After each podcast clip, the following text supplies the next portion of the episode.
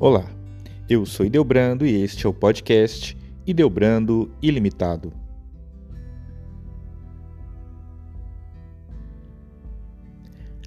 A medalha milagrosa e todo o seu mistério teve origem em Paris, na França, no dia 27 de novembro de 1830, quando a noviça Catarina Laboré entrou na capela da congregação para fazer suas orações. Ela era uma noviça da congregação de São Vicente de Paulo. Nesse dia, a Virgem Maria apareceu e fez uma revelação que se transformaria numa onda extraordinária de milagres e maravilhosas conversões. A revelação era a medalha milagrosa de Nossa Senhora das Graças. Ela é, sem dúvida, uma grande revelação do amor do Pai pela humanidade amor este que se manifesta através de Nossa Senhora. Veja o relato de Santa Catarina Laboré sobre a aparição. Ela escreveu assim: Uma senhora de mediana estatura, de rosto muito belo e formoso, estava de pé, com um vestido de seda, cor de branco aurora. Cobria-lhe a cabeça um véu azul que descia até os pés. As mãos estenderam-se para a terra, enchendo-se de anéis cobertos de pedras preciosas. A Santíssima Virgem disse-me: Eis o símbolo das graças que derramo sobre todas as pessoas que mais pedem. Formou-se então, em volta de Nossa Senhora, um quadro oval em que se liam em letras de ouro estas palavras: Ó Maria, concebida sem pecado, rogai por nós que recorremos a vós. Depois disso, o quadro que eu via virou-se e eu vi no seu reverso a letra M, tendo uma cruz na parte de cima com o traço na base. Por baixo, o Sagrado Coração de Jesus e o Sagrado Coração de Maria. O de Jesus, cercado por uma coroa de espinhos em chamas, e o de Maria, também em chamas e atravessado por uma espada cercado de doze estrelas. Ao mesmo tempo, ouvi distintamente a voz da senhora a dizer-me: Manda, manda cunhar uma medalha por este modelo. As pessoas que a trouxeram com devoção hão de receber muitas graças. O relato de Catarina contém informações extraordinárias e maravilhosas e o que dá um certificado de garantia a essa aparição é a inscrição que Nossa Senhora apresentou na visão: Ó Maria concebida sem pecado, rogai por nós que recorremos a vós. De fato, qualificação concebida sem pecado, fazendo referência à Virgem Maria, ainda não era mencionada na época nem nas orações, nem nos escritos sobre Nossa Senhora. É verdade que os cristãos sempre acreditaram nessa verdade desde o começo da Igreja. Isso, porém, não tinha sido afirmado num dogma.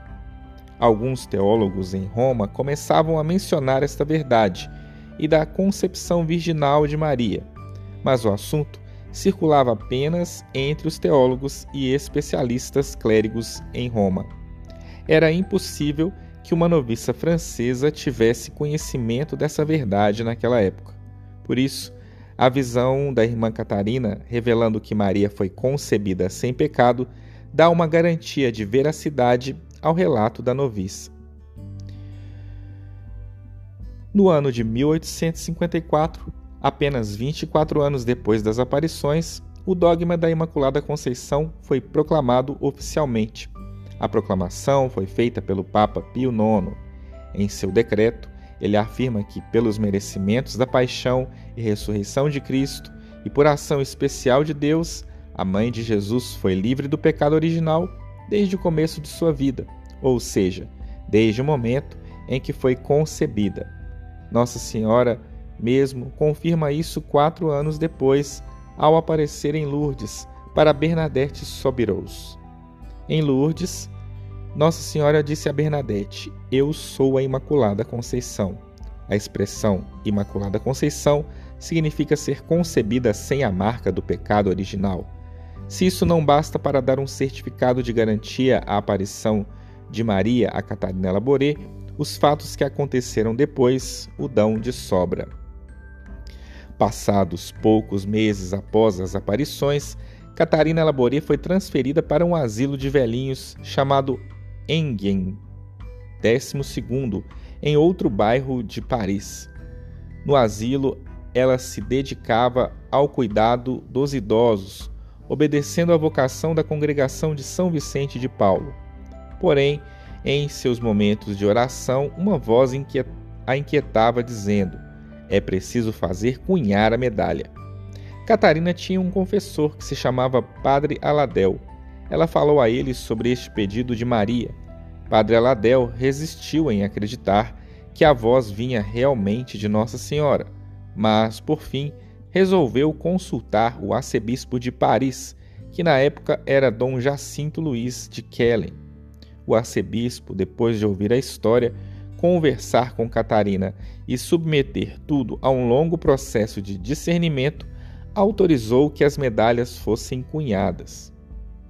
Em 1832, aconteceu que uma violenta epidemia de cólera infestou Paris e levou à morte mais de 22 mil pessoas. Nessa mesma época, o padre Aladel tinha mandado cunhar o primeiro lote de duas mil medalhas, que foram à congregação de São Vicente. As irmãs mais do que depressa, passaram a distribuir as medalhas ao povo. Era o mês de junho e estavam bem no meio da epidemia. Então, curas milagrosas começaram a acontecer, livrando um grande número de pessoas da morte. E, junto com as curas, verdadeiras conversões e inúmeros depoimentos, atestando a proteção de Deus para aqueles que usavam a medalha. Por tudo isso, a devoção se alastra velozmente. O povo de Paris começa a chamar a medalha de milagrosa. Foi tudo tão impressionante que em 1834 já tinha mais de 500 mil medalhas oficialmente cunhadas. No ano seguinte, elas já eram mais de um milhão. Em 1839, o número passou de 10 milhões. Em 1876, quando Catarina Laboré faleceu, mais de um bilhão delas haviam sido cunhadas pelo mundo.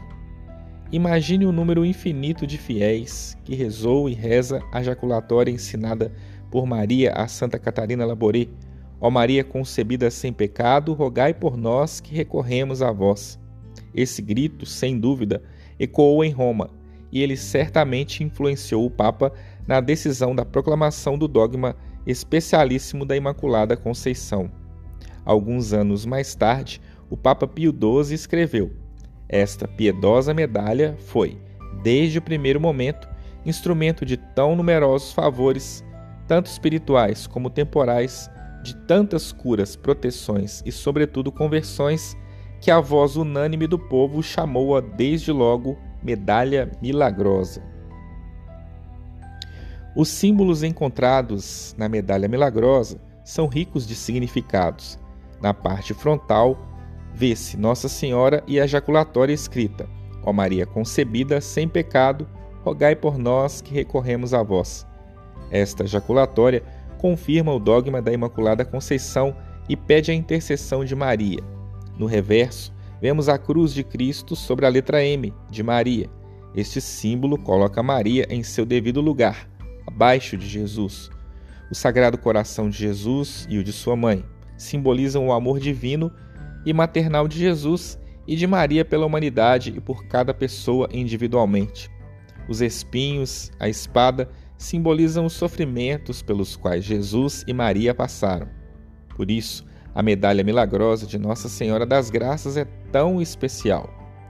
Levá-la é confessar a Imaculada Conceição é amparar-se no coração de Jesus e no coração de Maria, é acreditar em todas as graças que Nossa Senhora pode conseguir para todos, acreditar na proteção de Maria contra perigos do mundo e, acima de tudo, os perigos espirituais.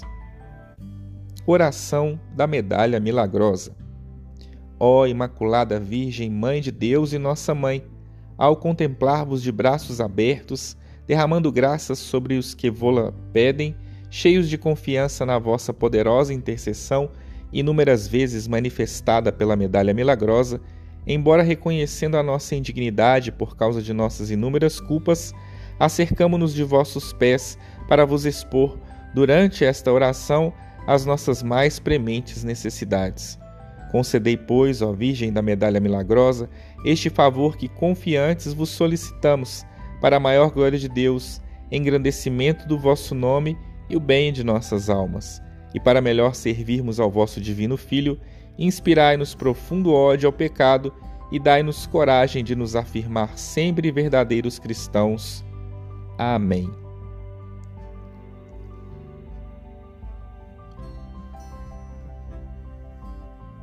Se você gostou deste episódio, compartilhe com seus amigos e até a próxima.